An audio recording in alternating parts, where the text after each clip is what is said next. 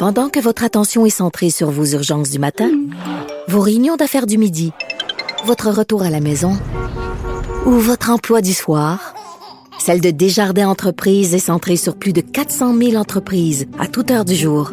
Grâce à notre connaissance des secteurs d'activité et à notre accompagnement spécialisé, nous aidons les entrepreneurs à relever chaque défi pour qu'ils puissent rester centrés sur ce qui compte, le développement de leur entreprise.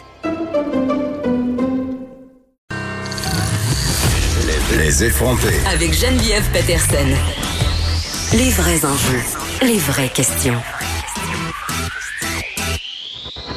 Vous écoutez Les effronter.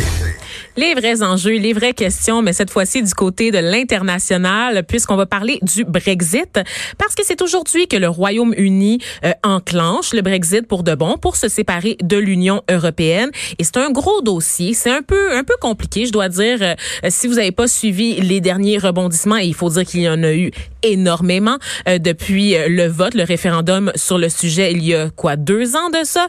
Ça fait quand même même trois ans. Et la voix que vous entendez, en fait, c'est celle de Baptiste Zapirin, qui est chef de marque de En 5 minutes. En 5 minutes, qui est notre marque de vulgarisation scientifique. Quand on dit science, on rappelle que c'est autant les sciences pures que les sciences humaines, ce qui nous amène à parler parfois de politique étrangère. Tout est une science. Voilà, exactement. Et donc, vous avez, euh, vous avez préparé euh, une page en 5 minutes pour nous expliquer euh, les, les, grandes lignes du Brésil, en fait, sur ce qu'il y a à savoir sur le dossier. Oui. Et parlons-en. Oui, parce que, bon, déjà, le Brexit, euh, ça se fait pas comme ça. C'est pas une rupture du jour au lendemain. Donc, juste pour rappeler que là, durant toute l'année, il va quand même y avoir une transition pour la Grande-Bretagne. Donc, euh, pendant cette transition, ils vont continuer à bénéficier des règles et régimes européens, sauf que ils seront plus à la table des, des, ils prendront plus de décisions, ils participeront aux décisions. Et pendant ce temps-là, ils vont négocier ben, des conditions du divorce, si on veut, quoi.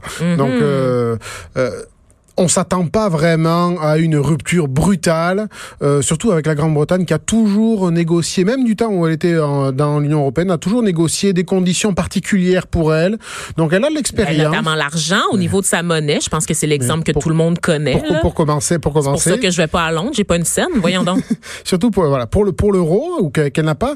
Faut aussi un, truc qu'on sait pas vraiment ici, c'est que euh, la Grande-Bretagne aussi ne paye pas autant que les autres, par exemple pour le ah. dans le budget européen. Elle avait réussi à négocier dès les années 70 ce qu'on appelait un rabais britannique parce que elle considérait que oui ben le budget européen euh, vous comprenez c'est beaucoup d'argent qui va à la politique agricole commune et nous on n'est pas trop concernés parce qu'on n'a pas beaucoup d'agriculteurs alors on aimerait payer moins que les autres. Bon, ils ont ben réussi déjà, hein. donc déjà à la base la Grande-Bretagne n'était pas totalement en Europe. Quoi. Il mhm. prenait un peu... Euh, Ou elle avait le droit à un traitement de faveur. Exactement. Elle était en Europe en ayant euh, des droits que les autres avaient pas. C'est ça, voilà. Euh, donc, donc il y, y, avait déjà ça qui faisait que la Grande-Bretagne n'a jamais été complètement en Europe. Mhm. Donc, que ce soit par que, que le, le, premier, euh, la première sortie vienne de là, c'est moyennement surprenant. Euh, ensuite, euh, bon, bah, il faut aussi, euh, oui, effectivement, il y a, on peut parler, oui, il y a un, il y a un climat un peu ambiant où il y a où la xénophobie est en hausse. Ouais, et donc, ben, oui, oui, ce qu'on ça retient joue. beaucoup nous outre-Atlantique quand on parle du Brexit, on a l'impression que c'est un combat entre les gens racistes puis les gens pas racistes. C'est ça, mais sauf que C'est beaucoup, ça, c'est beaucoup plus compliqué que ça.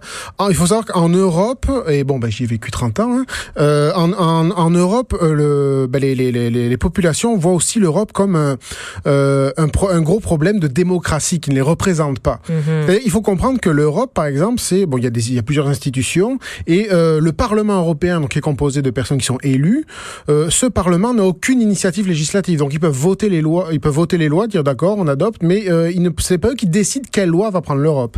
Ça, c'est la Commission européenne, entre autres, euh, qui est euh, qui est composée de gens qui sont nommés. Donc déjà à la base, euh, les, la population ne connaît pas euh, les gens qui qui, dé- qui décident les, les lois et donc qui prennent les initiatives des politiques européennes. Donc ça déjà il y a un problème là-dessus.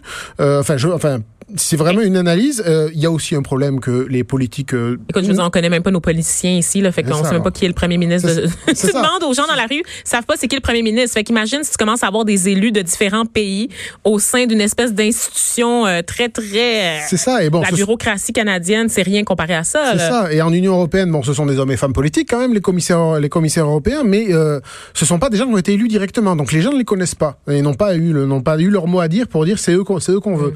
Et parce qu'on veut qu'il mène tel euh, tel programme. Donc c'est donc c'est pas comme ça que ça se passe. Donc déjà il y a un décalage.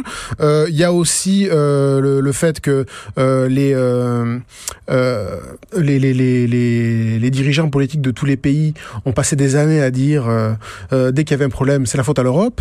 Ouais, et pour d'ailleurs ils ont à tort et à raison. Ouais. Voilà parce que bon mais c'est ça. Donc ça fait que ben c'est sûr que les gens à force de leur dire ben, le problème c'est l'Europe. Bon ben sortons de l'Europe. Ouais, donc ça c'est des gouvernements populistes au sein même des États. Oui, mais toujours, toujours, toujours. Même, il y a même eu, en France un gouvernement socialiste des années, dans les années 90, 80, ou disait ça aussi. Euh, euh, ensuite, le gouvernement chiracien aussi. Je veux dire, euh, parce que il faut savoir que l'Europe, et d'ailleurs c'était parfois euh, à raison, dans le sens où euh, l'Europe s'est dotée d'une constitution qui est d'ailleurs euh, euh, passée en force d'ailleurs, on peut, on peut y revenir, où en tout cas dans cette constitution, elle sacralise le, le marché libre, les règles de concurrence non faussées. Donc c'est pas juste des règles de fonctionnement, c'est aussi, euh, ce sont aussi des, des objectifs qu'on peut considérer politiques. Et euh, ben, tout, toutes les citoyennes n'adhéraient pas forcément. Parce qu'on dit, ben non, mais nous, on veut pas forcément euh, le, que, que graver le libre marché dans le marbre. Et, mmh. et, et, et, donc, il y a eu ce problème là-dessus. Et quand ce traité, donc cette constitution a été proposée en référendum, le, le, le peuple français a voté non, le peuple néerlandais a voté non.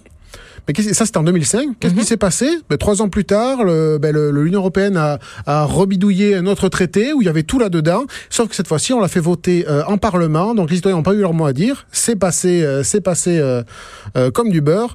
Et donc, ben, les gens ont eu l'impression de se faire mettre euh, des valeurs euh, dans, dans la constitution bah, pour lesquelles ils avaient voté contre. Donc, il y a des gros déficits démocratiques, démocratiques comme ça euh, qui font qu'aujourd'hui, on a à la fois un rejet de l'Europe, effectivement, qui peut venir euh, plus d'extrême droite, le rejet contre le principe de l'Europe, parce qu'on veut être entre nous et pas te manger avec les autres.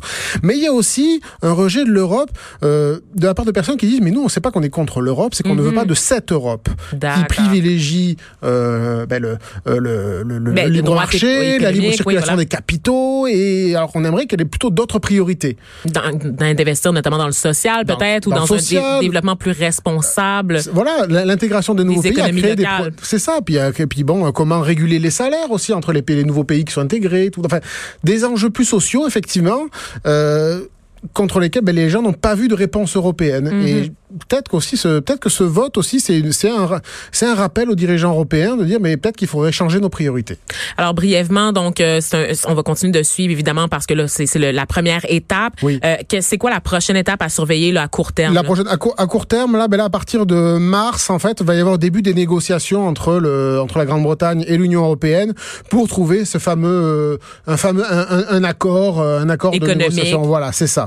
Euh, pour, euh, ben, pour discuter, donc, ce qu'on parlait des, conditions du divorce. Voilà, Euh, exactement. la garde partagée. Et ce qui est intéressant, comme je le disais, c'est que vous avez fait une page en cinq minutes qui est en fait une ligne du temps Voilà. qui nous qui nous qui nous en apprend plus sur les étapes à venir jusqu'à la fin de l'année parce que c'est vraiment 2020 sera l'année du Brexit et aussi du Mexit qui est la version du Brexit que je préfère qui concerne la famille royale et Ah tout, oui. tout le croustillant qui va avec. Mais c'est très très important aussi aussi. Il y aura pas le Mais Wexit, c'est- il y aura pas le Wexit aussi What avec is- euh, l'Alberta euh, dans l'Ouest qui Oui, veut ah, sortir bon, là, Canada? ça, ça c'est une autre, c'est un autre discours là, parce que ça, ça pourrait alimenter effectivement quand même des mouvements séparatistes ailleurs sur la planète.